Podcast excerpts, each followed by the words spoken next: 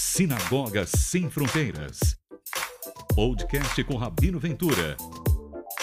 Mais um episódio da série Conhecendo os Bineia Nossim.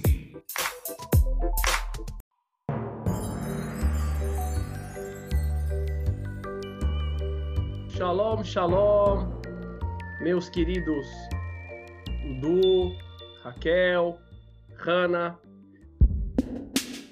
Sinagoga Sem Fronteiras, com Rabino Ventura. Com Rabino Ventura.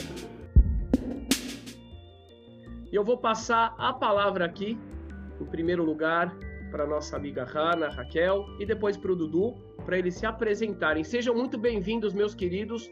Nós estamos aguardando a presença do Dr. Luciano, como ele é médico e esse é um período de muita urgência, muita emergência.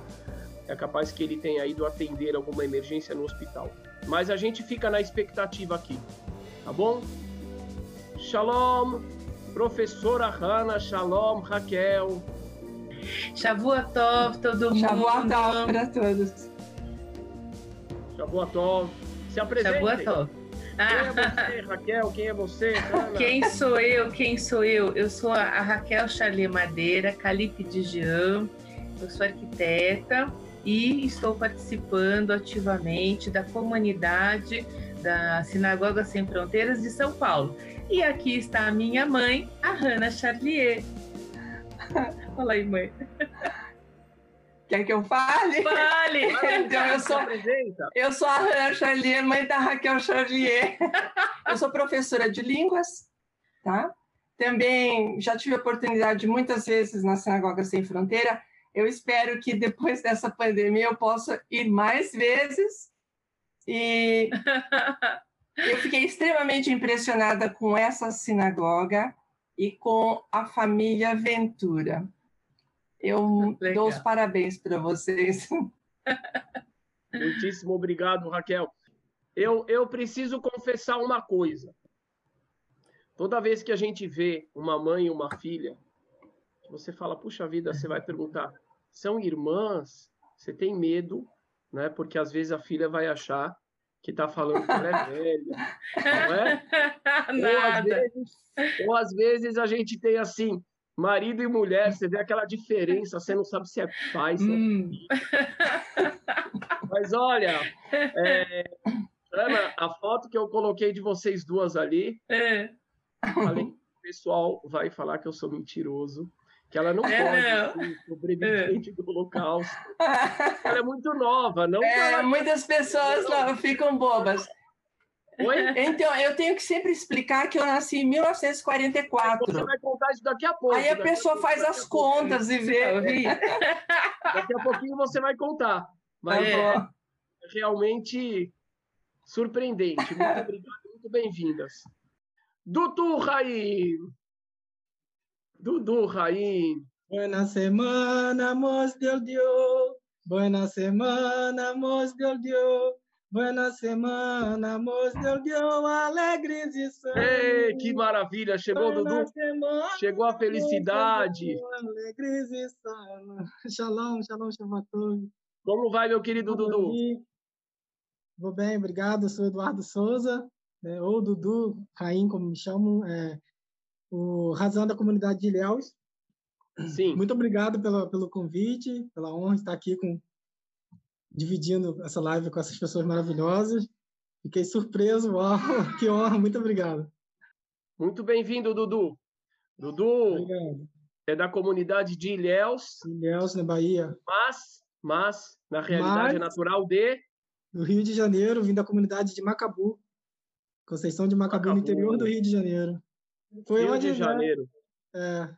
E marido da Tiara. Tiara Casais.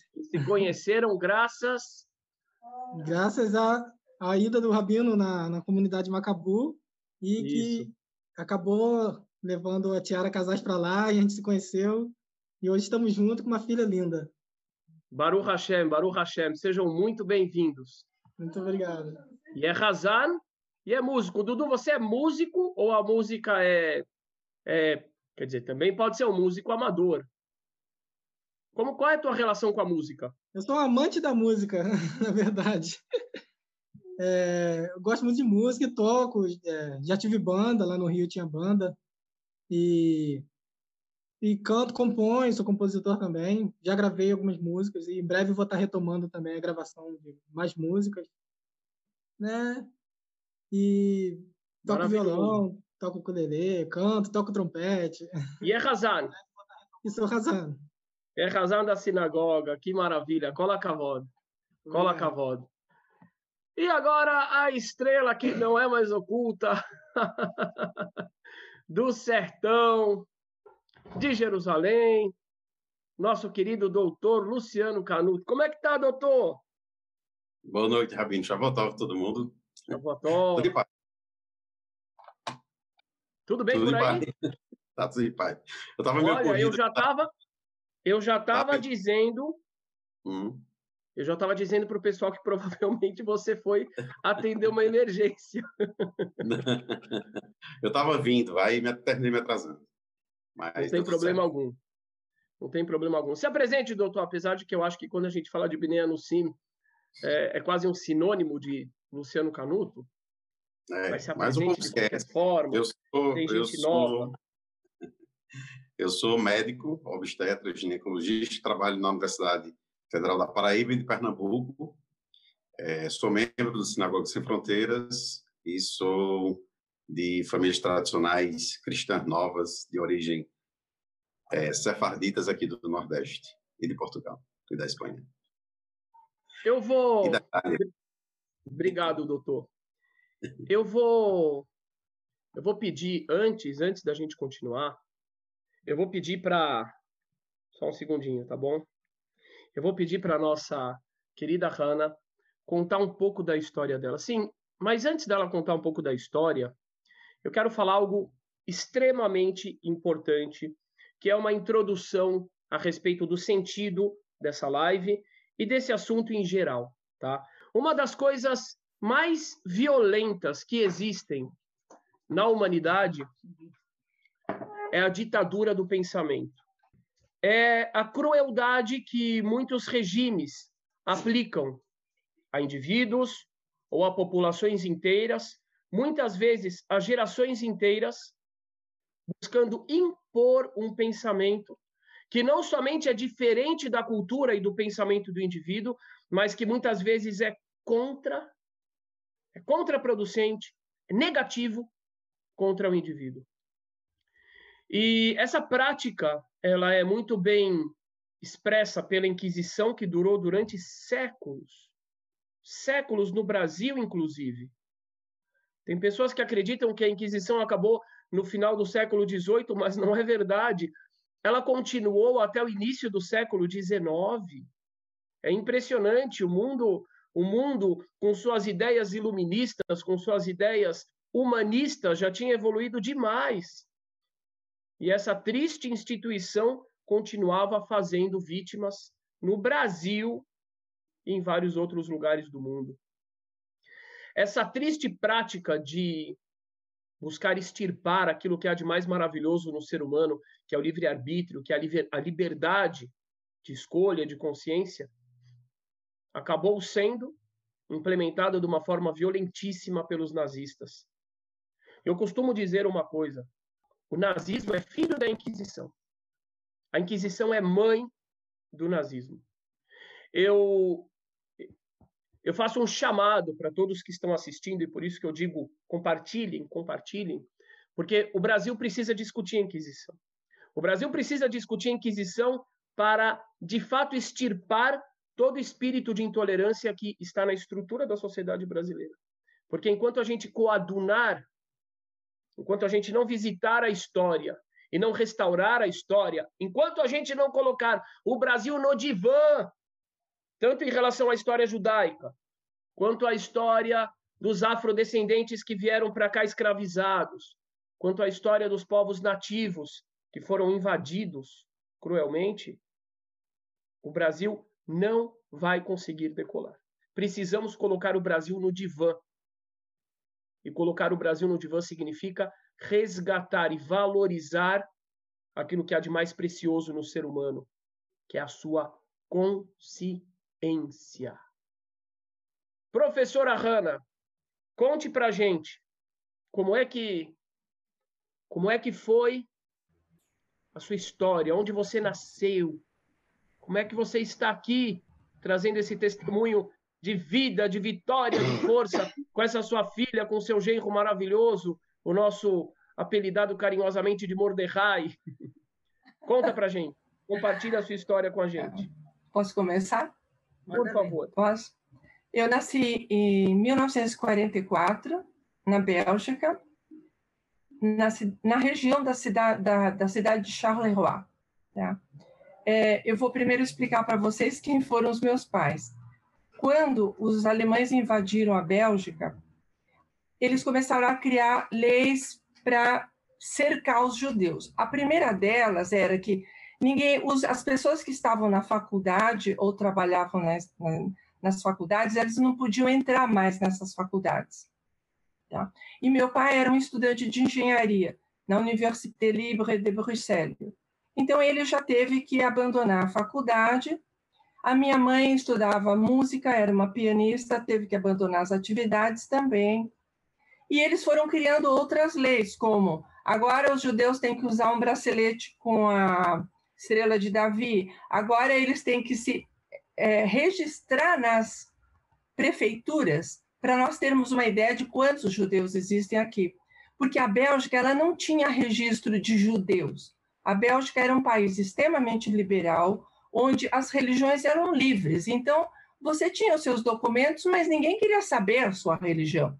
Isso não ficava registrado na sua documentação. Eles queriam um, um número, lógico, a gente já sabe hoje por quê, para arrebanhar esses judeus e começar a mandar para os campos de extermínio. E aí começaram, eles começaram também a obrigar os judeus a viver em certos bairros. Os meus pais, o meu pai, a minha mãe também, né? Mas o meu pai, ele era de uma família que veio para a Bélgica na época da Inquisição. Então, há muitos judeus belgas tinham vindo na época da Inquisição. Você acha que eles estão vindo? Estão, estão vindo? Então. E, ou seja, eles tinham uma formação é, muito diferente dos judeus que tinham imigrado recentemente da Rússia e da Alemanha, já fugindo por causa da guerra. E eles desconfiaram dessas medidas dos alemães, ou seja, eles não usavam bracelete, não se registraram, não foram morar nos bairros que eram obrigados e caíram no que a gente chama na clandestinidade, tá? Então, eles caindo na clandestinidade, eles se uniram com a resistência belga e começaram a lutar contra os alemães de armas na mão. O meu, meu, meu pai com a minha mãe, eles explodiam as linhas de trem que levavam os judeus para Auschwitz. Quando eles descobriram que era para exterminar, porque os alemães diziam assim: não, nós estamos levando vocês porque vocês vão trabalhar, nós vamos arrumar empregos. E eles descobriram que era mentira, então eles explodiam. Tinha uma linha de trem no leste da Bélgica, a gente pode até ver isso no mapa. E essa linha de trem entrava na Alemanha e ia direto para a Polônia.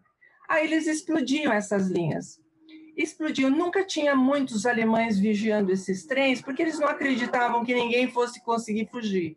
Aí eles quebravam as portas dos vagões e faziam todo aquele pessoal sair e fugir da maneira que fosse possível.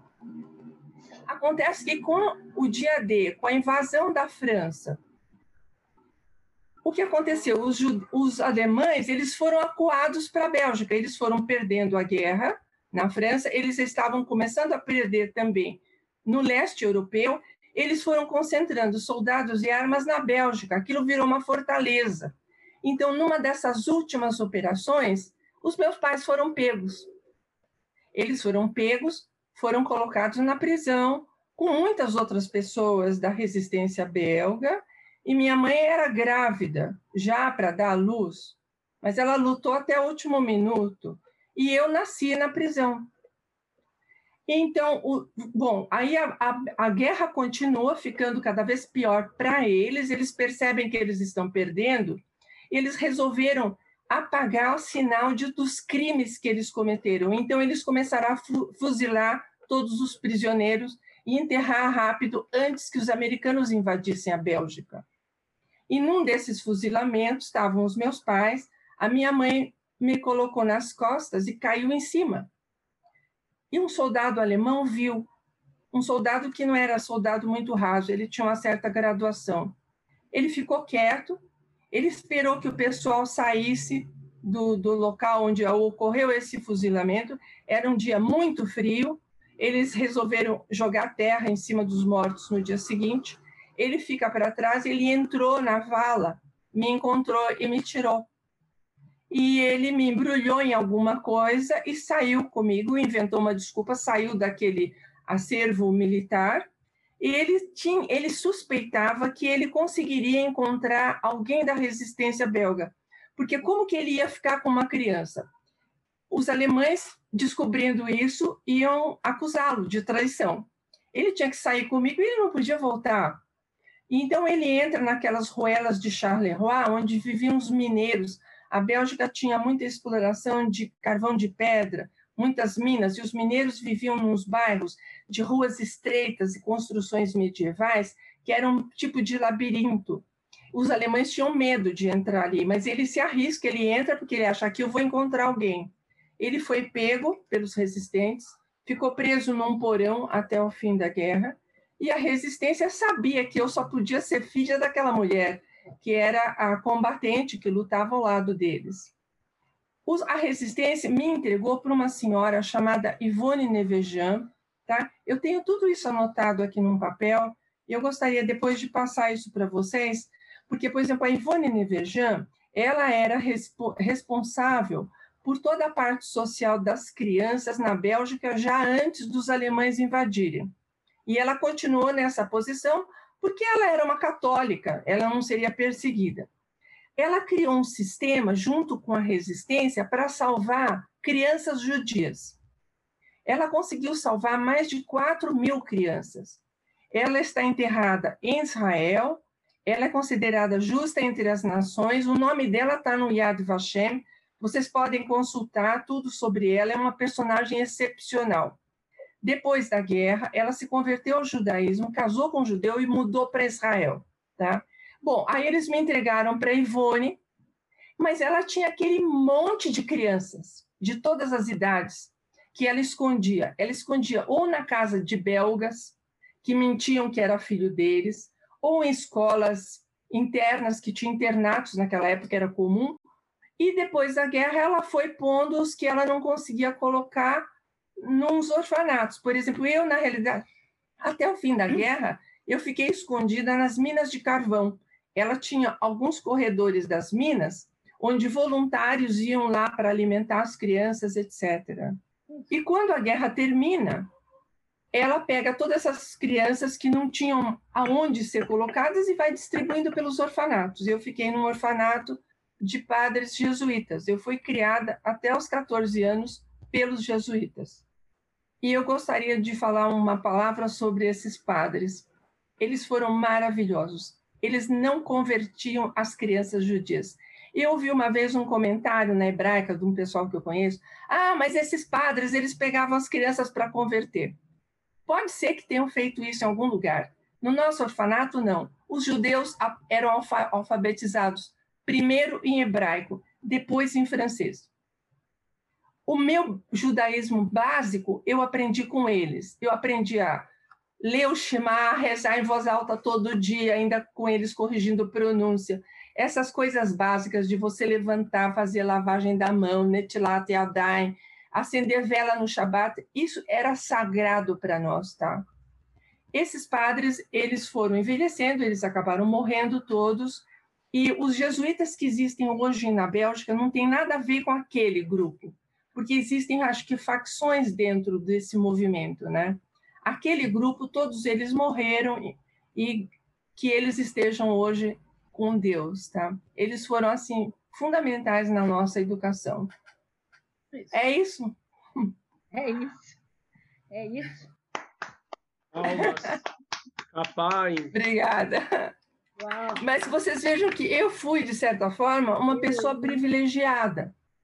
Apesar da tragédia que aconteceu com os meus pais, eu acho que eu tive a bênção de Deus, porque quantas crianças naquela situação que foram simplesmente mortas. Eu tenho uma amiga na França, que vivia na França nessa época, e ela viu os soldados alemães matarem bebês batendo a cabeça deles na parede. Olha, é... o que, que eu posso falar? Eu posso dizer, em primeiro lugar, que eu estou extremamente impactado, eu e minha esposa muito agradecidos por esse relato, porque ele é um relato não somente da, da tua vitória, da nossa vitória, da vitória do povo de Israel, mas é uma a tua vitória é a vitória do bem. A tua o teu relato a respeito desses padres é maravilhoso. Porque eu costumo dizer o seguinte, que a maior vitória não é contra alguém. A maior vitória é com os outros. A grande vitória da humanidade chegará quando a gente chegar a, nessa consciência que a gente não tem que vencer os é. outros. Nós temos que vencer juntos, né? A vitória da humanidade não é um campeonato de futebol, não é uma eleição. É uma vitória que só vai acontecer quando todos caminharem juntos para frente, para a luz. Eu fico muitíssimo agradecido, muitíssimo honrado Inclusive porque esse relato é um relato que, que ele ele está para o nosso acervo. Cada live dessa Legal. é um acervo. Eu não esperava, uhum. por exemplo, essa informação. A gente tinha conversado um pouquinho na sinagoga. Eu não esperava essa informação a respeito de aprender a falar o Shema Israel, aprender o hebraico com padres. Gente, isso é lindo, com padres que salvavam crianças judias das garras dos nazistas. Todarabá, gratidão, gratidão.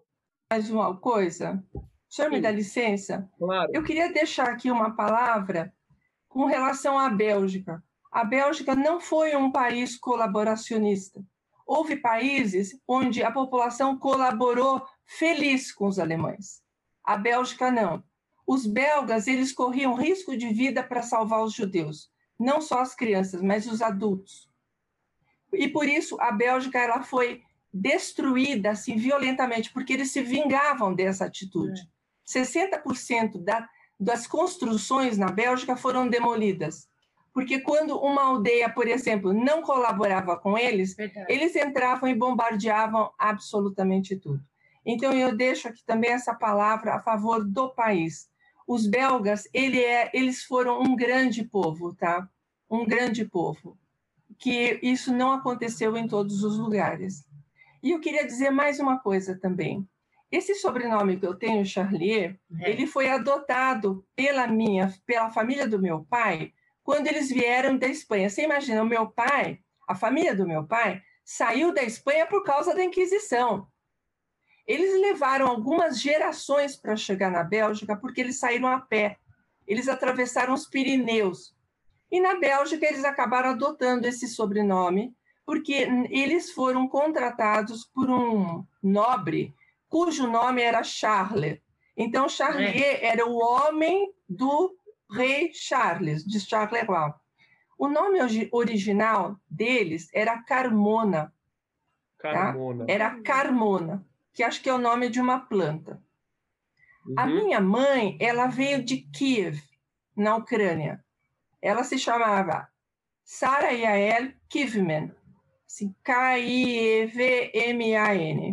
Ela também chegou pequena na Bélgica. O pai veio fugindo da, da Ucrânia, das muitas perseguições, mas ela também chegou por causa de perseguições na Alemanha, na, na Europa Oriental. É isso que eu queria falar. Uau! Só tenho a agradecer. A gente já volta para vocês. Tá bom. Obrigada. Obrigado. Toda Obrigado. Eu que agradeço, Bevacachá. Doutor Luciano. Doutor Luciano, que forte, né? Impactante, né? Sabe, assim, é, eu, eu, eu fiquei extremamente feliz, doutor, com a fala da, da professora Hanna, também por um elemento específico eu, eu sempre me preocupo em não passarmos, através desses relatos, uma animosidade, um ódio aos cristãos, mais especificamente falando aos católicos. por causa da Inquisição. Eu sempre que posso cito o padre Antônio Vieira, que era um padre extremamente amigo dos judeus e que inclusive foi detido pela Inquisição, ele ficou anos detido também por sua defesa aos judeus.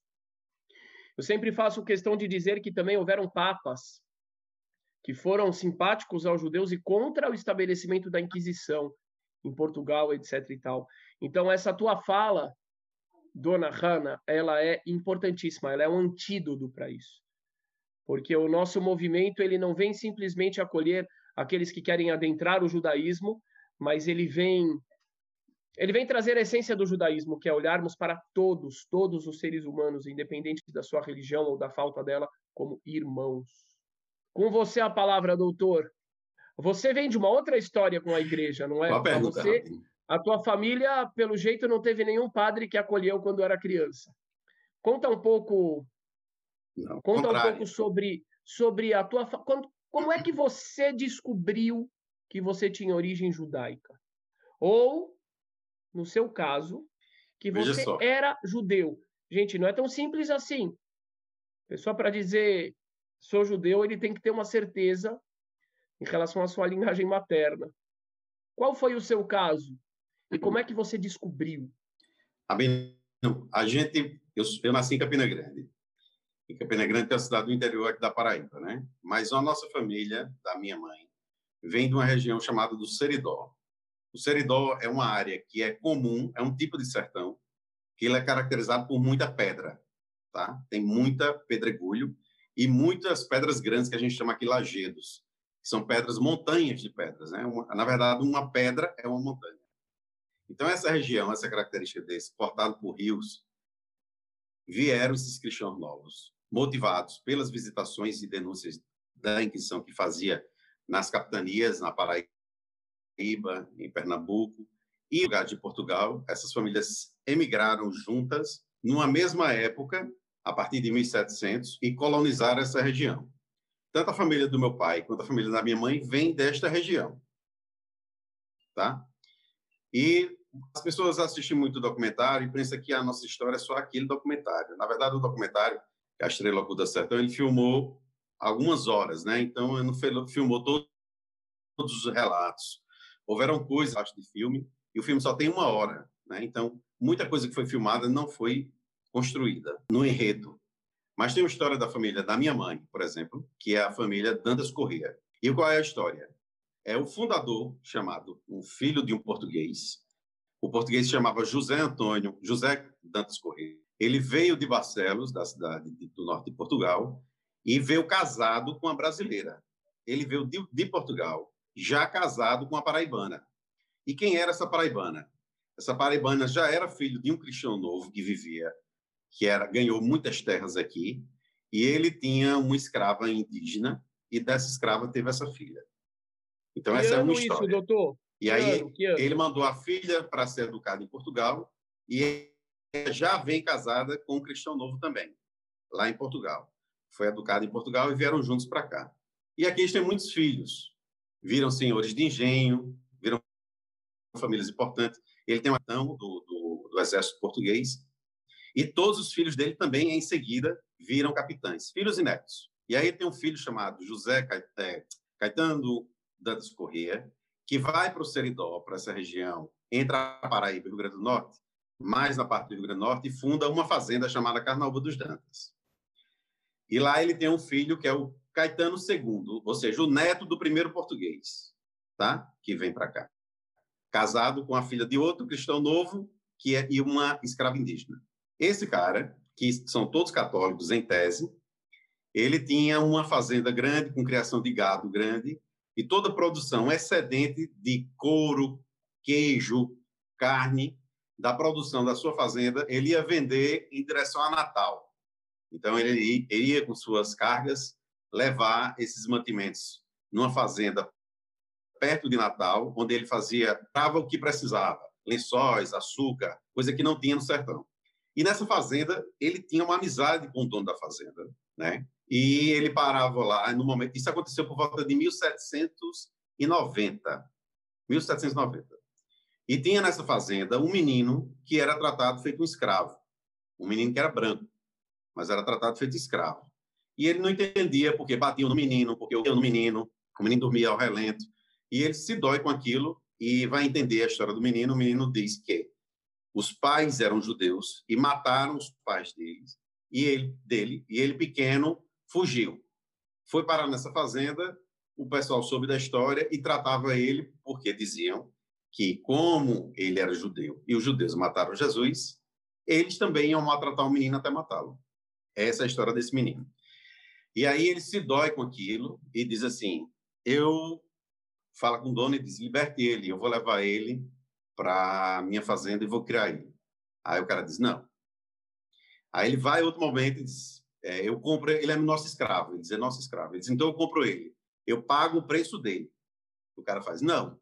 E ele fica com aquela inquietação, o neto do português, até que ele vai na terceira vez à fazenda e ele sequestra o menino leva o menino para a fazenda dele, cria ele, ele vira rapaz, casa com a filha dele, a Joaquina, a filha do meio, e dá o dote de terras e a fazenda que tem, que é descendo da nossa família, a família da minha mãe. Então, a família da minha mãe vem deste é, menino que era judeu, dizem a história oral, né?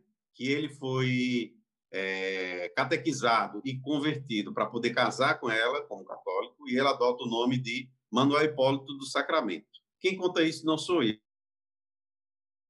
eu. Quem conta isso são os livros de genealogia antigos da década de 80, que as famílias dessa cidade, Carnaúba dos Jantas, no Rio Grande do Norte, vizinho Paraíba, conta essa história. Então, minha mãe vem deste menino judeu para virar católico, mas porque eles eram, ele era judeu.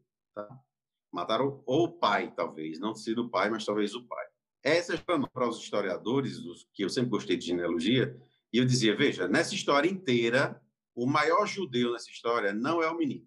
O maior judeu é quem resgatou o judeu.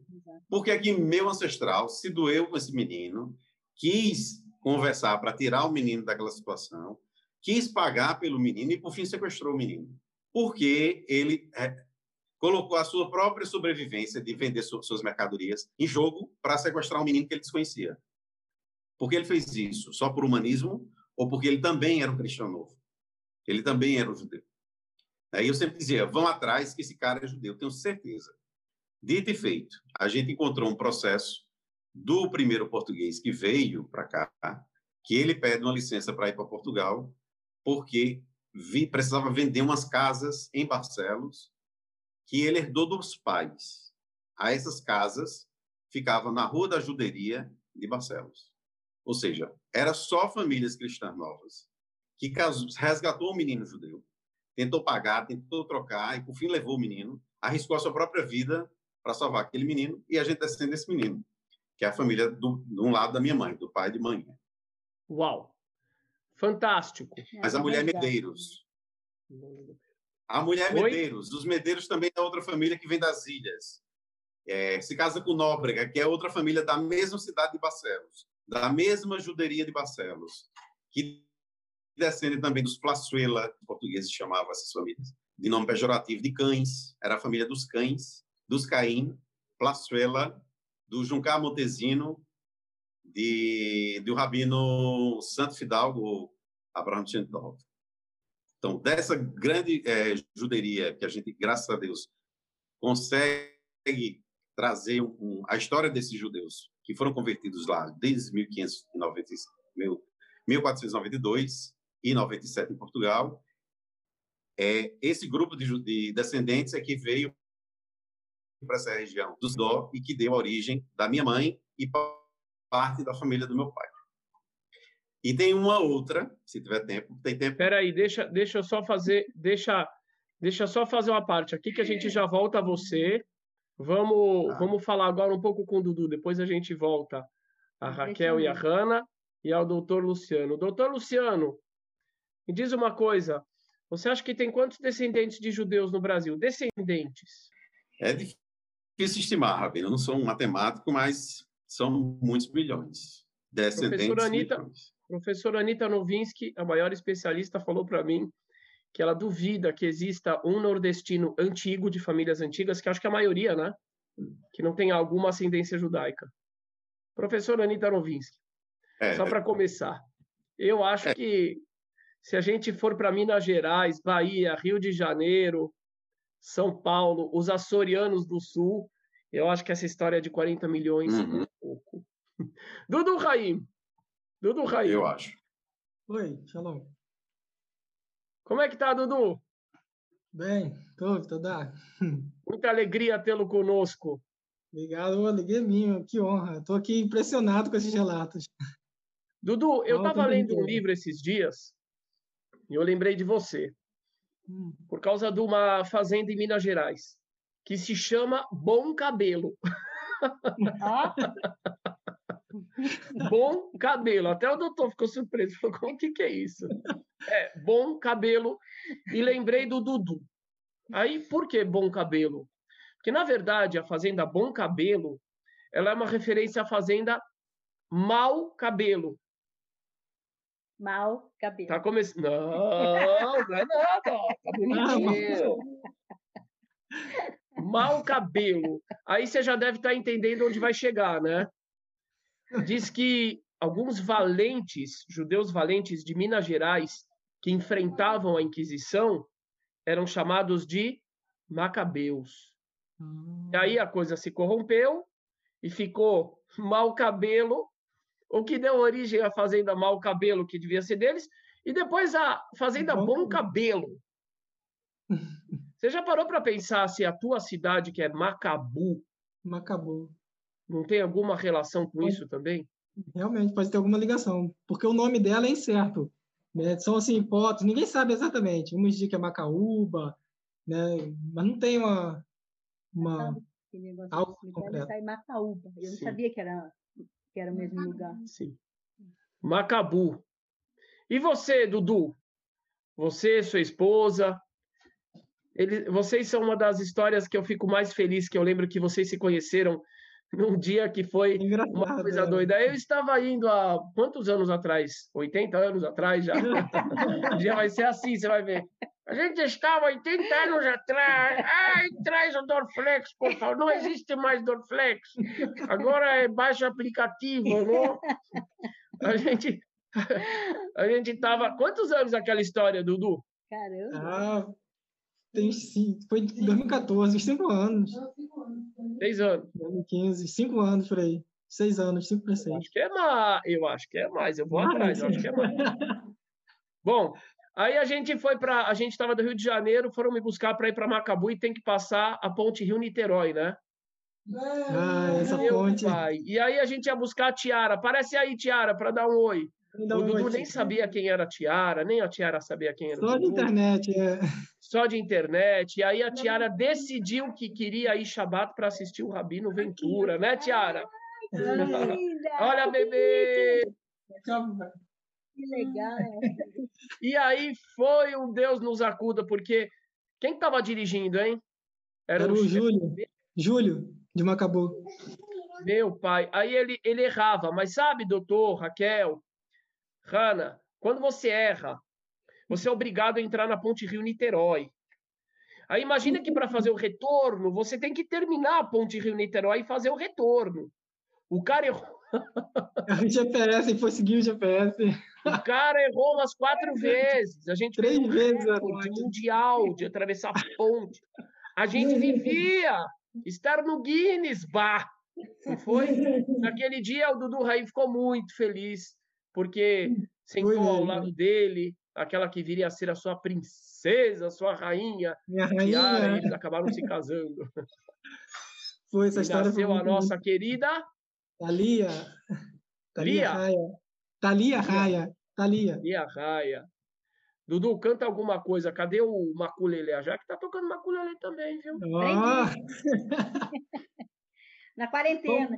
O Dudu, o Dudu vai cantar alguma coisa pra gente. Isso aqui é muito maravilhoso, gente. Eu acho uma das coisas mais lindas nesse vou movimento é justamente o resgate da brasileiridade, dessa, dessa dessa interação com todas as cores, ritmos, realidades, estados.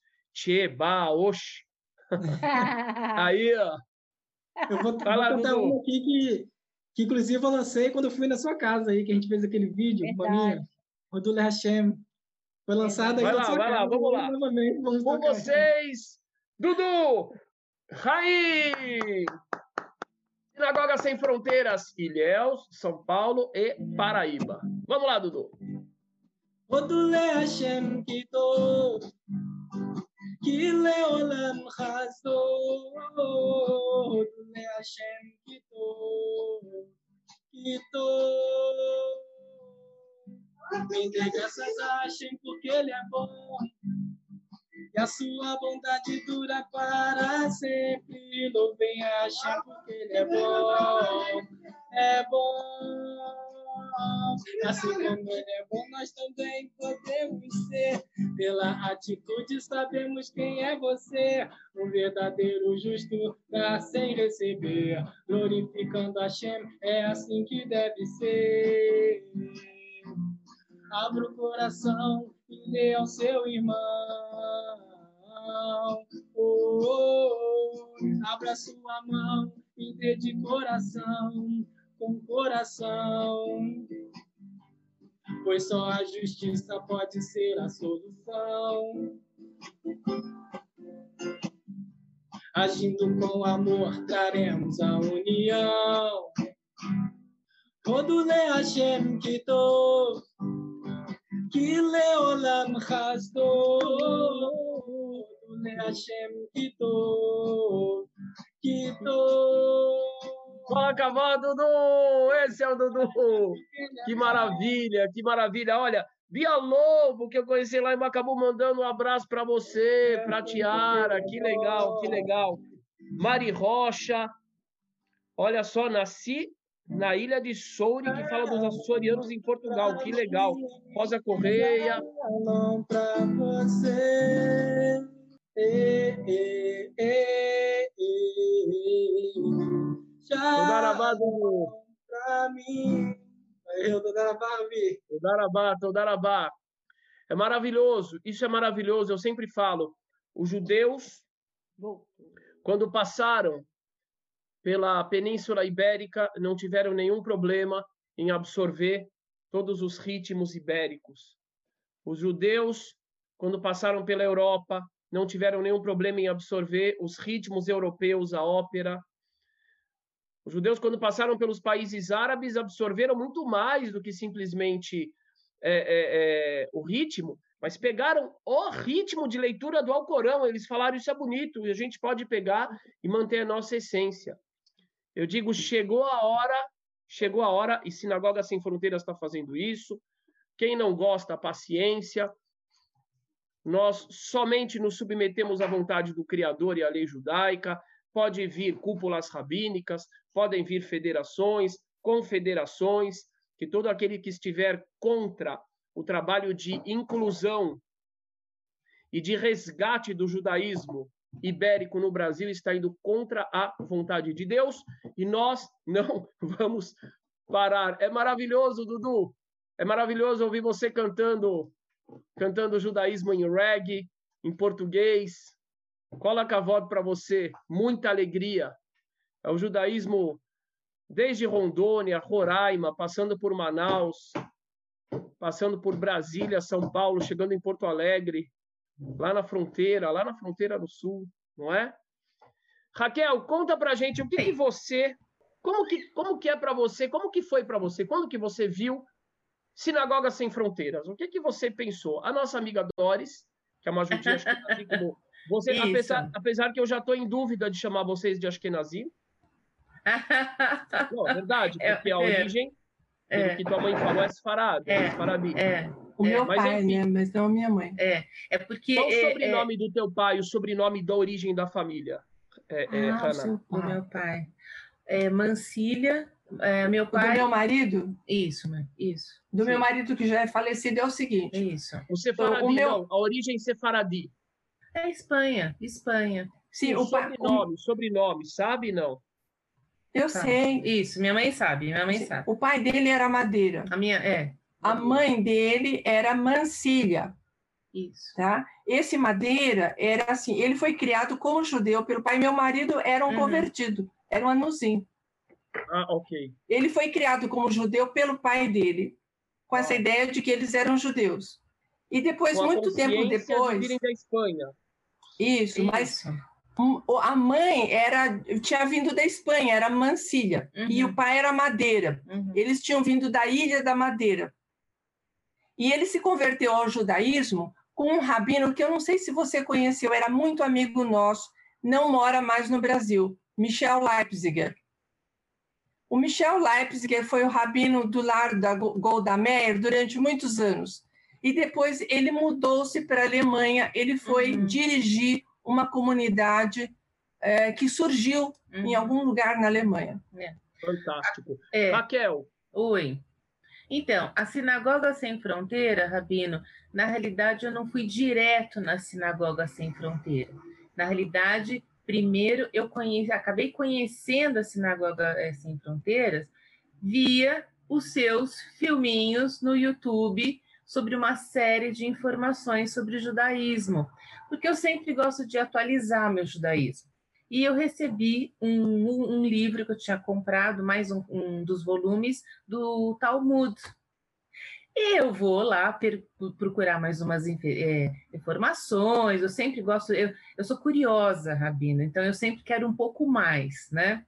E nisso me aparece um rabino de boné, camiseta. E eu pensei, hã? Como é que é? Aí ele começa justamente com um Talmud, me explicando direitinho o que é isso, o que é isso, que é isso. Gente, eu falei assim, mas boné e camiseta? Porque Rabina, minha referência, é, não era exatamente preto, é, assim. chapéu, kit completo. Aí eu e ainda com aquela Megan David maravilhosa que meu pai usava dentro da camisa. aí eu falei assim, não, mas espera aí, quem é? Eu Gilberto Ventura, não me é estranho. Porque, Rabino, eu não, não estudei nas escolas da onde você era professor, foi professor. Eu não, nós não frequentamos as sinagogas onde você deu aula, ok?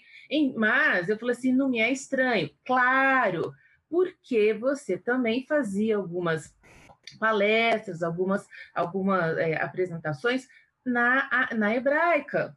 Eu hum. nunca assisti, mas eu conhecia de algum lugar. Bom, claro que primeiro eu vou verificar quem é e eu, uau, bom, dispensa lá o seu currículo, certo?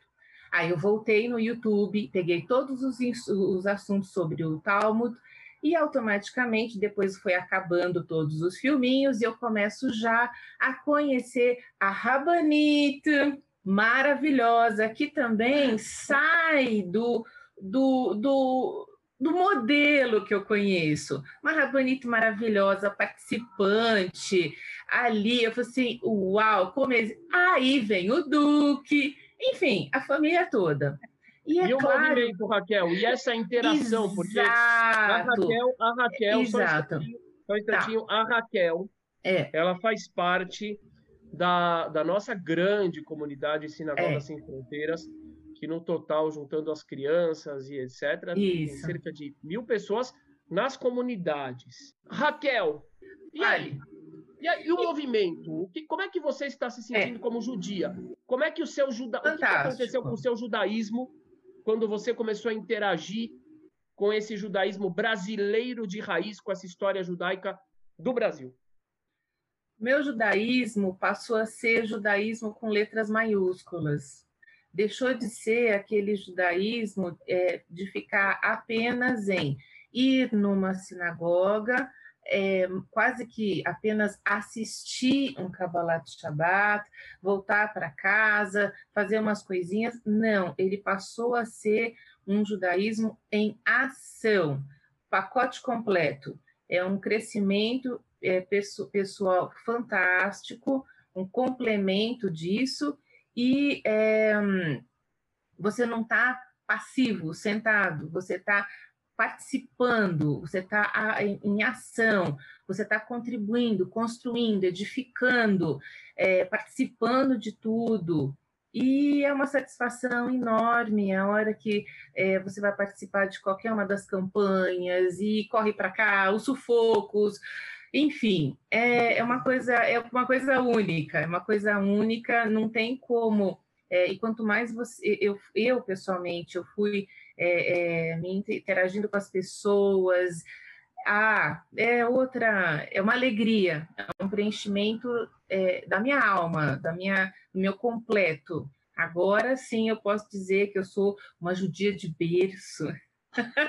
completa, é berço, casa, é pacote porque completo. Eu, porque, eu, porque o berço esplêndido no qual a gente nasceu é judaico também, isso é maravilhoso. Né? É, isso, exatamente. Hanna, você imaginava Oi. alguma vez na tua vida que você foi trazida para o país com o maior número de descendentes de judeus no planeta? Não é impressionante isso? É, eu desconfiava porque eu, sabe, a Anitta Novinsky, eu conheci ah, a Anitta Novinsky, amiga. eu assisti muitas palestras que ela fazia, eu tenho todos os livros dela, e isso sempre, eu sempre tive essa, essa suspeita de que aqui no Brasil existem muito mais judeus do que a gente imagina. E como eu dou aula para muitos brasileiros, eu fico observando sobrenomes desses brasileiros todos os sobrenomes dos meus alunos você encontra num dicionário de nomes sefaradins. Ah, legal. Que eu comprei na Sefer. Claro. E também na, nos livros da Anitta Novinsky. É muito difícil você encontrar um sobrenome português que não esteja lá. Olha, então é isso, minha amiga, minha amiga Hanna. Doutor Luciano, conta como é que você descobriu a sua origem judaica. Como que você descobriu? Fala um pouco de costumes, de falas que você teve na sua família? É... Abina, é, minha família, do lado do meu pai, ela vem do, do sertão da Paraíba. E nós somos da família Canuto de Oliveira. E essa família Canuto é um nome que é incomum aqui. Então, eu sempre tive curiosidade de conhecer essa família, de fazer a genealogia dessa família e buscar sobre elas, porque eu, infelizmente, não conheci meus avós o papai era o filho mais novo, e aí, quando eu nasci, eu sou o filho mais novo do meu pai. Então, quando eu cresci, meus avós já tinham falecido, e eu não tive conhecimento dessa família. Então, eu sempre quis buscar sobre essa família. A família da minha mãe, eu já era, nasci com eles, fui criado com eles, eu já conhecia tudo. E aí, eu conheci, quando eu vim fazer medicina em João Pessoa, morava aqui uma tia do meu pai, que era a última tia viva, tia Ayá, que tinha na época 90 anos, 92 anos. E aí, Tia foi que comentou para mim, numa conversa entre os primos todos na casa dela, que a nossa família era uma família de, de, de judeus espanhóis. E ela disse: nossa família era espanhola, mas nós somos católicos apostólicos romanos. Essa é a história da família. Foi então quando eu descobri. Mas a minha vontade de, que ser, de ser judeu veio muito cedo, desde muito menino. É, eu e meus irmãos estudamos escola católica de padres de orientação redentorista, que eram padres holandeses, que eram seculares, e tinham uma formação muito humanista, né? muito boa. E esses padres sempre também nunca desencorajaram é, essa minha vontade, essa minha curiosidade de saber sobre o judaísmo. E aí eu conto a história para todo mundo que eu queria fazer minha circuncisão. Eu tinha 13 anos, cheguei para o meu pai e falei: Papai, preciso fazer minha circuncisão. E aí eu, sou, lá em casa nós somos dez filhos, eu sou o nono filho, homem. E ele já tinha feito circuncisão de, uns, de dois irmãos meus que precisaram por questões é, médicas, né? É, e aí papai já sabia exatamente como era. Disse, tá bom, vou levar você no urologista. E aí me levou, o urologista me examinou e disse, olha, você não precisa fazer a cirurgia. Não tem necessidade médica. Aí eu disse, mas a necessidade é minha, pessoal, religiosa. Eu preciso fazer. Aí ele disse, não, não, o plano vai fazer, e aí fica por isso.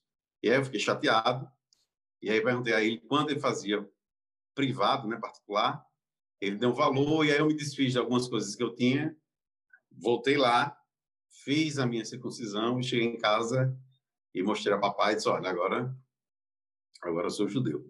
Isso eu tinha 13 anos. Então, como foi a primeira dificuldade que eu enfrentei? Isso, Rabino, eu nasci em Campina Grande, vim em Campina Grande, e lá não tinha judeu, assim, não tinha sinagoga, não tinha nada, não sabia nem o que era o judaísmo. Foi uma vontade de dentro para fora, uma família católica não praticante, é, de origem cristã, que me viu essa vontade no meio do monte de irmãos de eu ser judeu, de voltar para a religião dos antepassados, essas coisas. E aí eu decidi que ninguém teria essa dificuldade que eu tive. E aí eu disse, eu vou ser médico, vou aprender a fazer a circuncisão e não vou negar a quem me pedir. E aí eu, graças a Deus, ajudei muita gente, aprendi a fazer. O senhor, Rabino Amsalem, me certificaram como Moel, e eu tenho a maior satisfação e orgulho Parabéns. de fazer parte desse movimento. Fala, Cavalo. Nas de costumes familiares, veja, eu sou ginecologista. eu sou ginecologista, então, desde menino, eu gostava de ficar ouvindo é, as conversas dos mais velhos, né? Das mulheres, das idosas. Então, eu, eu, eu tinha muita curiosidade sobre o costume que as mulheres tinham. Que os costumes que as mulheres tinham é um mistério, né? Elas não falam publicamente sobre isso sobre menstruação, sobre dias de ter relação, sobre o resguardo de quem faz parte, de quem menstruou, de quem teve relação, esse tipo de coisa. Isso me trazia muita curiosidade, muita. E aí tem esses costumes, né, que são muito arraigados. A minha mãe tinha muitos esses costumes. A minha avó, aliás, minha bisavó, a avó dela era parteira, então tinha muito de mulheres relativos à purificação, a anidar, a cachirute, ao domínio feminino, isso me fascinava. E foi daí que eu descobri que esses costumes não eram comum a todas as populações. A, por exemplo, meu colégio não tinha, a mãe não tinha esse costume, mas nós tínhamos. E a mãe dizia, não, era nossa. Bom, tá falhando. Vocês estão me ouvindo? Ah, tem... Voltou. Voltou. Tá ouvindo, Rabi? Voltou agora. Doutor, fala uma coisa. Que costumes, por exemplo, só que você tem que aproveitar enquanto está funcionando a sua internet, porque está picotando demais. Então você tem que falar frases curtas. Doutor, que costumes, costumes da tua família que você identificou depois e falou, uau, são costumes judaicos? Bom, tem, tem um, uma coisa engraçada que eu descobri. Quem, aliás, quem alertou isso para mim foi um judeu russo. Eu fiz amizade com um judeu russo que mora em Israel e estuda línguas latinas e o cara escreveu um artigo sobre Kabbalah e sobre costume dessa família sefaradi, da Bósnia, da, da Eslováquia, que tinham costumes de curas. As mulheres faziam rezas para curar doenças de crianças. E aí, eu conversando com ele, ele perguntou para mim se na minha família existia algum, alguma palavra em hebraico que a gente falava. E eu disse que não. Eu disse que tinha uma coisa esquisita que a gente não fala às vezes até com vergonha, era o meu pai, que quando o menino, ele tinha um menino, o, o filho, né? Ele ele pegava no órgão sexual e fazia a shira babarraba. E ele fazia isso como se fosse uma brincadeira. A shira babarraba, a shira babarraba. E eu comentei isso com ele, um judeu que é russo, de Israel, que estuda a língua latina. Aí ele foi e disse assim, você não faz circuncisão? Aí eu disse, faço. Aí diz, qual é o salmo que canta na circuncisão? Começa com a Shira. E o que você diz quando vai trazer o bebê? Traz Baruch. Então ele acredita que essa Shira Babaraba é uma corruptela de, do rito da Brit Milá. Por isso que ele pegava no órgão sexual do menino e fazia a Shira como uma bênção. Ele dizia isso que era bom para o menino, para os meninos, né? Isso é uma reminiscência, isso não é a Brit Milá, óbvio. Não de costume, tá? Só, só, um pouquinho, doutor. Avisa o pessoal que não é um costume fazer isso, não. Não, não. Você está dizendo que isso era é uma, algo. Isso é uma coisa fora da curva. Até estranho, digamos assim, que não é costume, que. Não. Que pelo jeito ficou alguma reminiscência, e o curioso é, é você ver uma palavra. Uma lembrança confusa. Palavras, né? exatamente. Que, doutor, é... conta sobre aquele oratório, aquele oratório esquisito que a sua tia bisavó, eu acho que, que, que tem ele, não é? Uma é, coisa incrível. Eu, eu, quando nasci, minha mãe, meus irmãos tiveram o nome dos. Meu, meu irmão mais velho, o nome do meu pai, os irmãos foram ter o nome dos. Nós somos nove homens da, da família. Quando chegou em mim, não tinha mais avô para votar e botou o nome do tio. Aí a mãe disse: coloque o nome de tio Isaías, que é o tio dela.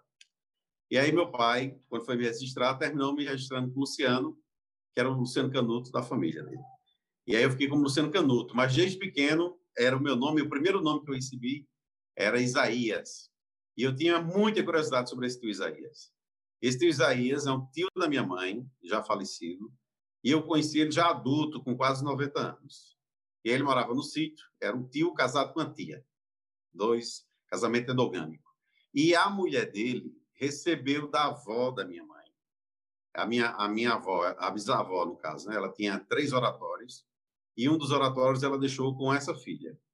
E aí eu fui visitar na casa dele da fazenda, estava lá jogadas baratas, e quando eu vi, eu me assustei. Eu disse, Isaías, o que é isso aqui? Aí ele disse, meu filho, isso aí é uma letra dos antigos. Que os antigos é que sabiam essa letra. A gente não sabe mais que letra é, mas é uma, uma, uma letra antiga dos antigos que sua no oratório. no oratório. Ou seja, o oratório letra... é onde os católicos colocam imagens dentro. Imagens de santos, etc. E normalmente o que, que tem em cima? Uma cruz. Uma cruz. E ao invés mas, de uma cruz, tinha uma, uma forma letra. diferente. Oi? Tinha uma letra. Uma letra ele chamava letra. Não é o e aí falavam que era letra. Gente, vocês estão, vocês estão. Onde que é isso, doutor? Em que cidade? É... Hoje é uma cidade pequenininha, Tenório, que eu fui buscar lá, mas é em Equador e Parelhas, em Rio Grande do Norte. Na Quer dizer, prestem atenção, gente. Essa aqui é a história do Brasil. Isso aqui é a história do Brasil, a história escondida do Brasil. É a história de dezenas de milhões de brasileiros que aqui e ali emergiu como a ponta do iceberg. Continue, doutor. e aí, quando eu vi aquela letra, eu identifiquei a letra. E ele disse, eu, eu vi, identifiquei o desenho, né? E aí o tio Isaías disse, isso é uma letra dos antigos. Então, que letra era? M, A, B, C? Não era nenhuma dessas letras. Era uma letra que parecia um X.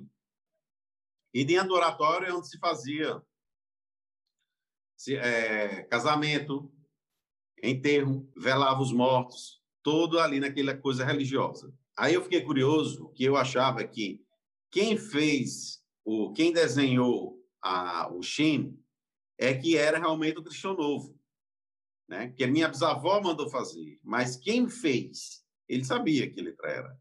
E aí o artesão se chama Mestre Salomão, da família Fontes Rangel, que era um cara que só fazia imagens para essas famílias cristãs novas, era um santeiro, né? Como se diz. E tem uma curiosidade sobre essas imagens que eu vou falar também. E aí eu só descobri um pouquinho, doutor. Deixa eu só mostrar para o pessoal a letra Shin. Por que, que ela é importante? Ela não é uma letra qualquer. É a primeira letra do nome Shaddai, que é um dos nomes do Eterno, como a Escritura chama, e que é utilizado, inclusive, olha, aqui está o nome, e que é utilizado, inclusive, nesse pergaminho que fica nas nossas portas, como instrumento de consagração e proteção das casas.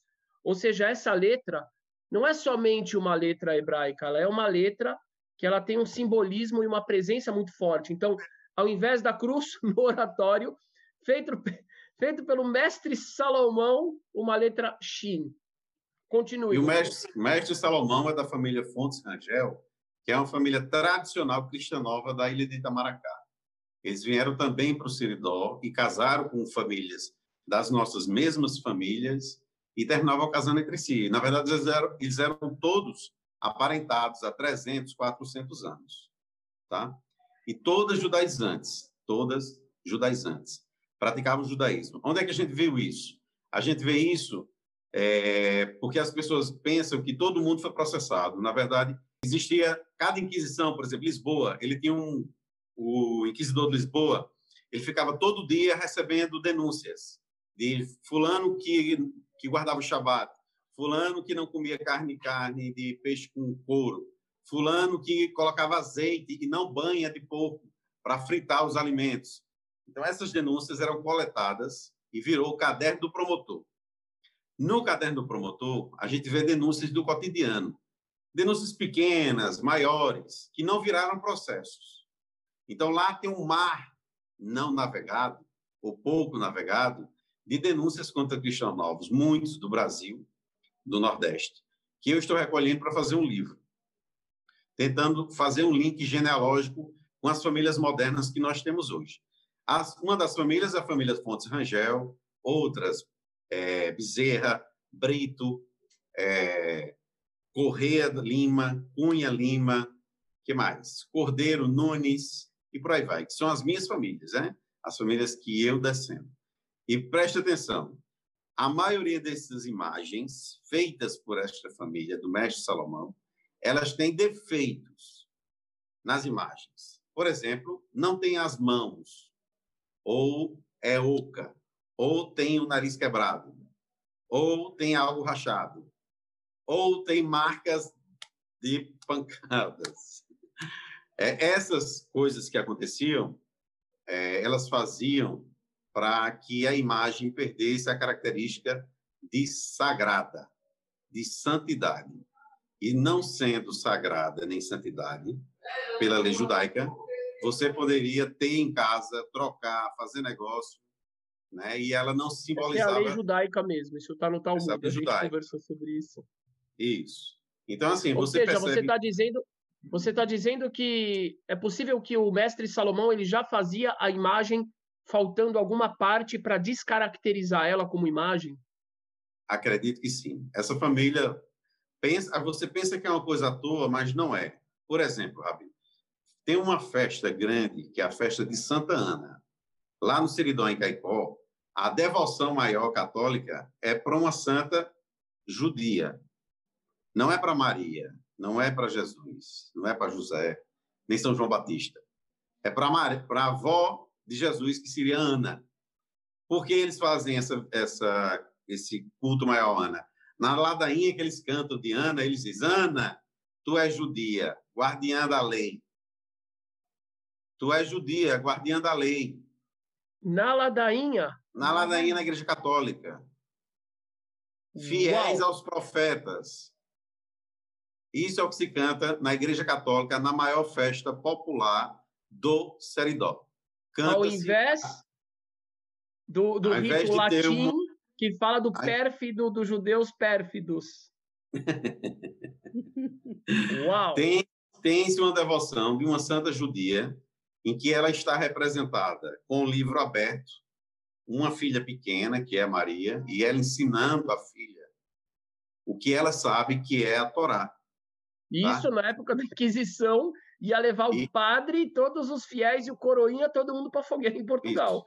E algumas imagens, hum. Abino, algumas imagens no, no livro está escrito Decálogo. Ora, se é o Decálogo, ele representa a Torá, tá? Então é uma forma. Quem fez? Aí você vai essa imagem de Nossa Senhora de Santana, ela não é de hoje não, tá? Não é da minha bisavó não. Ela é de 300 anos atrás, 250 anos atrás, que foi feita por um mandado fazer por uma família também Fontes Rangel. Ou seja, Uau. é uma família que usava o sincretismo religioso para incutir dentro de uma população uma mentalidade judaica para não se perder. Ou seja, era uma fo... eles pegavam elementos que fossem o mínimo contraditórios possíveis com o judaísmo e inseriam eles. Aquela reza Santo Anjo também não é isso? Também, deve ter. Deve é uma ter oração algum... que não, não tem nada referente é. a Jesus, referente a nada que pudesse ter alguma contradição com o tem judaísmo, não, não é? Rabino, Rabino, dentro da Igreja Católica tem também um movimento a favor desse culto de Santana e outro contra esse, essa devoção, dizendo que isso tira a, a santidade da filha né, e do neto e que isso não deveria ser feito. E por que é que os cristãos novos fazem isso aqui? Né? Aí eu lembro antes, a gente voltando no tempo, que Caicó tem só é de 1700 e, 1680, 1700. Mas antes, em 1600, aqui em João Pessoa, os cristãos novos elevam uma capela, que é a Capela de Santa Ana, onde ela tem até hoje, para quem quiser visitar, lá em cima no mesma posição onde está o Shin da minha família, também tem um desenho que é igual ao Shin. Uau! E essa igreja é de 1618, fundada pelo, pelo cristão novo Ambrósio Fernandes Brandão, que escreveu um livro, que é o primeiro livro escrito nas Américas. E ele e a mulher foram presos também, denunciados pela Inquisição, em Lisboa. Tá? Fantástico. Todarabá, cola Filhos e netos dele ficaram aqui, viu? foram para Portugal, não. Fala, algum, fala alguns hoje. sobrenomes. Fala alguns sobrenomes que tem hoje desses descendentes. Alguns. Só para o pessoal Nunes entender. Da... Nunes é da Fonseca. Chega. Nunes Como? da Fonseca. Nunes da Fonseca. Nunes de Bulhões. Tovar de Macedo. É, Gomes da Silveira. Chaves. Fernandes Caminha. Simão Rodrigues. que mais? Tem muitos. Garabá, doutor. Doutor, o pessoal, olha, o pessoal que está me perguntando sobre esses artigos, etc e tal, a gente tem a nossa, a nossa sessão no nosso site, sinagogasemfronteiras.com.br, da história judaica do Brasil, que está sendo, é, está sendo construído pelo professor Aldrey Ribeiro, e o professor Luciano vai passar, o professor Luciano, doutor Luciano, mestre Luciano, vai passar para ele todos esses conteúdos para estarem no nosso site também. Entrar no site sinagogasemfronteiras.com.br na seção de História Judaica do Brasil. Isso aqui é um, é um tesouro, tesouro. É, um, é, um, grande acervo. Todarabá, doutor. Que coisa, não estou ouvindo. Vamos para a última rodada agora, Raquel, Opa. Hanna. Considerações finais. O que, que vocês acharam? De ouvir ah, o doutor Luciano, o Dudu? Impressionada, que história, meu Deus. Você imagina quanta riqueza de resquícios do judaísmo que se encontra em toda essa região de onde ele vem. Isso daria um, é uma fonte para pesquisa, para escrever um livro sobre isso. Muito. Estão é. escrevendo. Eles são, são... Ela está escrevendo, eu estou é. escrevendo. Ah, certeza, com certeza. O doutor, é, o doutor Luciano está escrevendo também, vem é. muita coisa fantástica. É. é. você, como sobrevivente do Holocausto, qual que é a tua sensação ao ver esses descendentes, esses sobreviventes da Inquisição retornados ao nosso povo? Eu, para mim, é bem claro uma coisa: a, a Inquisição foi um holocausto. É um outro holocausto. Quer dizer, então o holocausto de Hitler, ele repetiu o que o Torquemada fez. Ele se inspirou, talvez, nesse Torquemada. Então, eu acho que assim como a gente tenta resgatar os sobreviventes do holocausto e nós temos que resgatar todo esse pessoal da Inquisição tem que existir uma maneira de resgatar todas essas pessoas e eles também se tornarem conscientes disso e colaborarem. Toda Arabá, minhas queridas amigas, eu fico muito agradecido, muito agradecido, muito feliz com a, a presença de vocês, com a participação de vocês. O seu relato, professora Hanna, é algo assim emocionante. maravilhoso, emocionante, humano, resgata a confiança na humanidade. Cada vez que eu olhar para Raquel agora na nossa sinagoga e para Hannah também, falando o Shema Israel, eu vou dizer que quem ensinou foram padres jesuítas na Bélgica. Meu Deus do céu, isso é de Deus. Essas são pessoas independentes da sua religião, tementes a Deus, filhas de Deus, que testemunham através dos seus atos a sua fé. Todarabá, gratidão. Querido Dudu, considerações finais. É só agradecer, agradecer muito mesmo o convite, a oportunidade, ter ouvido esses relatos né, impressionantes. E é isso. E, assim, todas as pessoas que têm esses relatos em casa, é, que busquem, busquem pesquisar as raízes. É, é, eu ouvi relatos também em casa, da minha parte de, de, de mãe, eu tenho o Nunes também, né, o Souza, que minha avó falava, veio de Portugal, e isso tudo, eu nem fui muito atrás, mais ainda, porque só isso já serviu para despertar o judaísmo em mim, eu ia atrás e, e aprendi, e não quis também ficar batendo de frente, não, Guiu, por dúvida, tranquilo, vamos lá, eu quero é retornar, eu quero é... eu sei que eles estão felizes com isso, então todos que tiverem nessa, esse relato, né, busquem, se tem essa vontade, se tem essa luz, se tem algo queimando dentro de si pelo judaísmo, busque, não pare não, porque a exemplo de, de você, Rabi, que é essa grande luz aí, é, é, resistência, mostrando essa questão de que a gente não deve parar pela porta fechada, a gente tem que continuar. E mandar um abraço para a comunidade de Macabu, né? Um beijo a todos, para minha mãe, que também retornou e participa lá, e frequenta lá. Para a comunidade de Ilhéus também, um grande abraço a todos, que a gente está em, em, casa, né, porque esse período, mas em breve a gente vai estar tá se reunindo. É isso. Razako Baruch, Todarabá. Faz, o que, que você está segurando aí? É um Sidur que eu vou aproveitar para fazer um marketing aqui para o Rabino, todo em hebraico. Para você que não sabe, faça o curso de hebraico na sinagoga sem ah. você vai poder ler direto do Sidur em hebraico. Isso aí, maravilha. Com certeza. Então é, eu vou, eu vou. Manda aí, Dudu. Lê um trecho para gente. Pode ser o Eladon? Claro que é pode. É um rito sefaradi é, da Turquia, do, da comunidade que foi para a Turquia. Eu acho muito bonito. Eladon al kolamasim baruch mevorach befi cholaneshama godlovetu male olam datu tevuna sovevim odor המתגאה על חיות הקודש, ונדר בכבוד על המרכבה על המרכבה, זהות ומישור לפני חיסור, חסד ורחמים, מלא כבודו.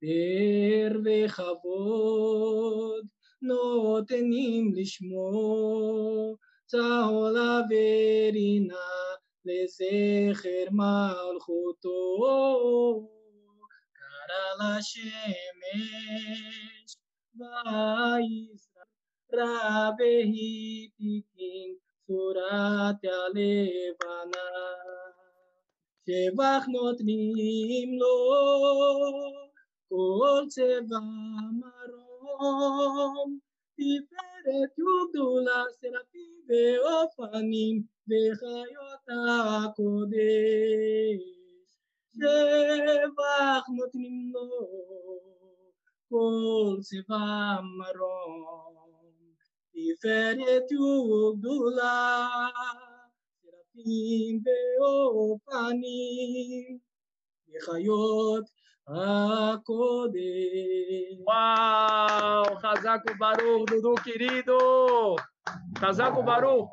A, a Bia falou que teu pai e tua mãe estão assistindo. Manda um beijo para eles. Beijão, beijão, beijão. Beijo pro meu pai e minha mamãe. Olha, eu vou, eu vou falar uma coisa para você, Dudu. Bezrat Hashem, Bezrat Hashem.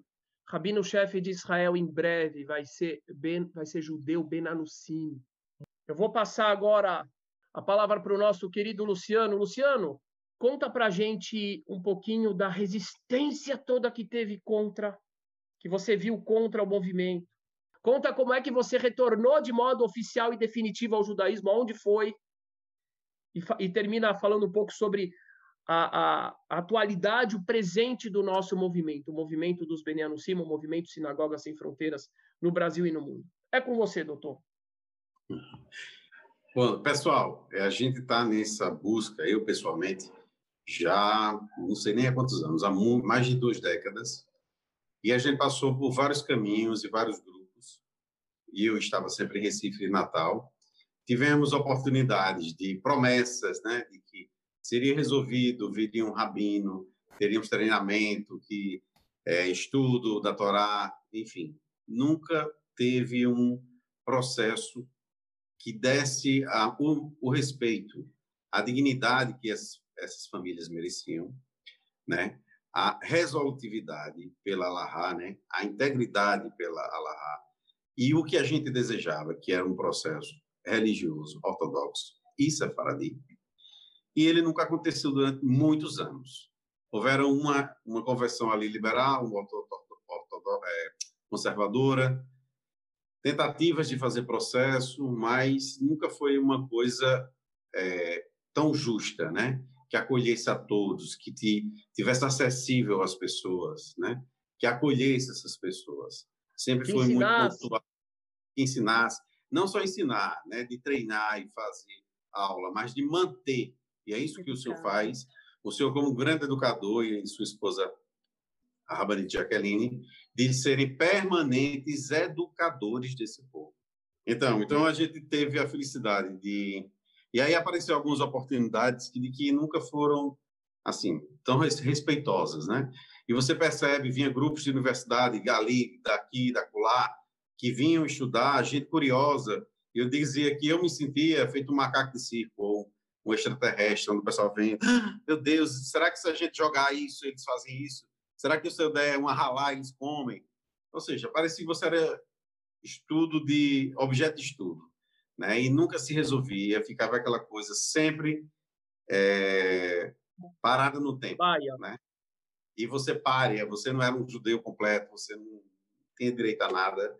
E isso se modificou bruscamente depois que a gente teve a oportunidade de ir juntos para Israel, a convite da Universidade é, de Netânia, e lá também sentimos tudo isso que eu falei aqui para vocês, a gente também Mesma sentiu, coisa. Né? E aí Mesma continuação de padrão, de teste, Me... de academia, de cobaia. Ninguém queria resolver nada.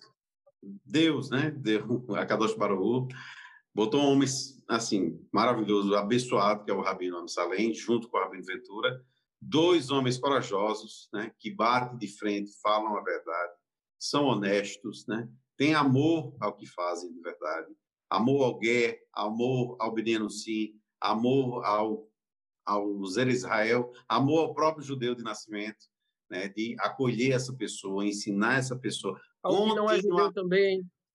Né? E aí, graças a Deus, eu tive a felicidade de ser oferecido esse Beitim nosso, do nosso grupo que teve, o senhor selecionou, e nós fizemos o processo, graças a Deus. E foi um, assim, uma coisa que eu nem tenho palavras para dizer, de felicidade, né? De como você faz a mikve, parece que você está recebendo as ondas das águas batendo em você é como se fossem ondas do tempo e como se você curasse anos, séculos né, de trauma, séculos de afastamento da religião, séculos de afastamento do povo, né, de você viver a Torá, o amor da Torá, o amor da comunidade, da língua, da religião, do povo da Kadosh Baruch é, Isso foi curado, né, sanado. E se resolveu, e é tão simples, aparentemente, né, Abel? É tão é, factível, né? E graças a Deus a gente teve essa oportunidade.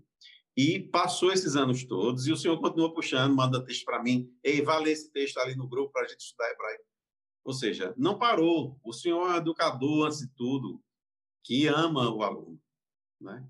quer vê-lo crescer, quer vê-lo se tornar um grande judeu, um grande rabino, maior que o senhor, se isso é Amém. é maravilhoso. Isso não vão encontrar, infelizmente, em lugar nenhum.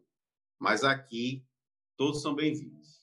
Graças a Deus. É, quanto tempo que há quanto tempo que você ficou batendo na porta? Olha, se considerar dos meus 19 anos, né, que foi mais ou menos a época 18, que foi quando eu bati na sinagoga do, dos, das demais comunidades, é, já tem mais de 36 anos. Não, 30, 26 anos. Doutor Luciano, muitíssima gratidão. É, é uma alegria muito grande. Eu olho você, eu olho, eu olho o Ranieri, eu olho o Cício, eu olho o, o, o Marcelo, eu olho o Solon, eu olho a Juliana. Eu olho vocês e eu falo assim, eu olho o Edu e eu falo, gente, que loucura.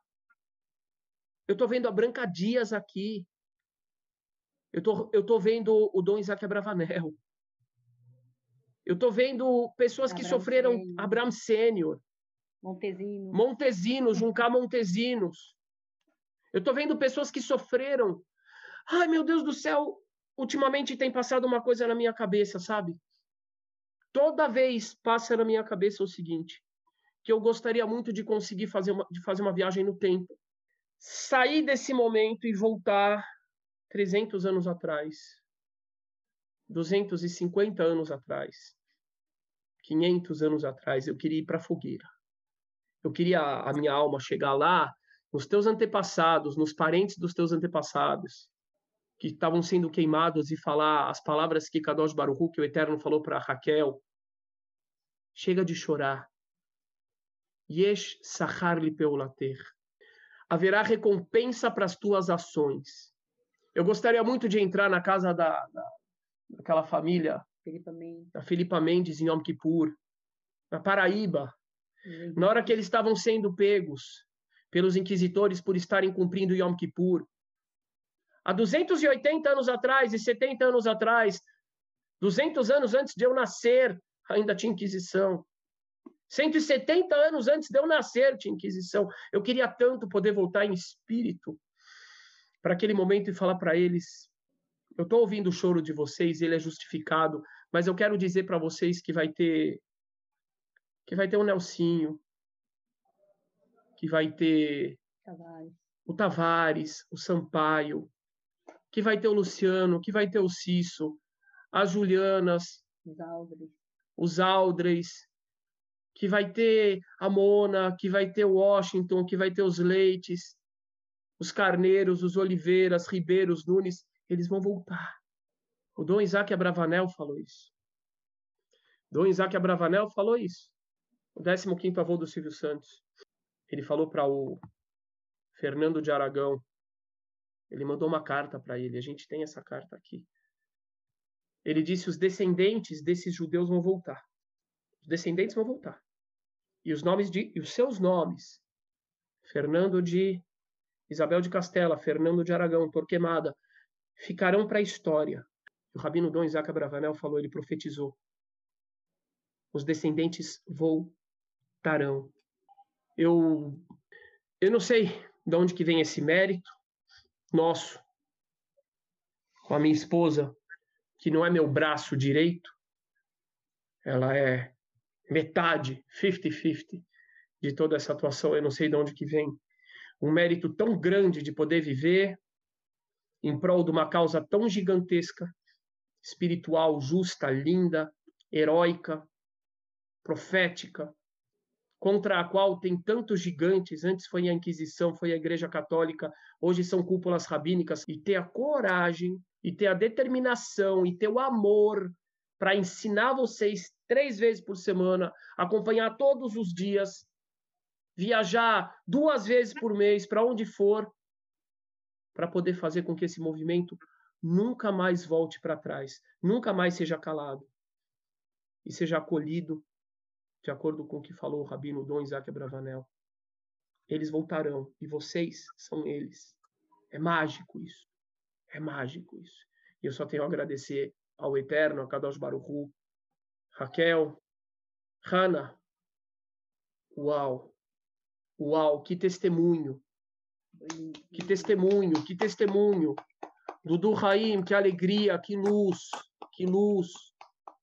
Doutor, cola cavado por representar séculos e séculos de resistência, de força, de vitória.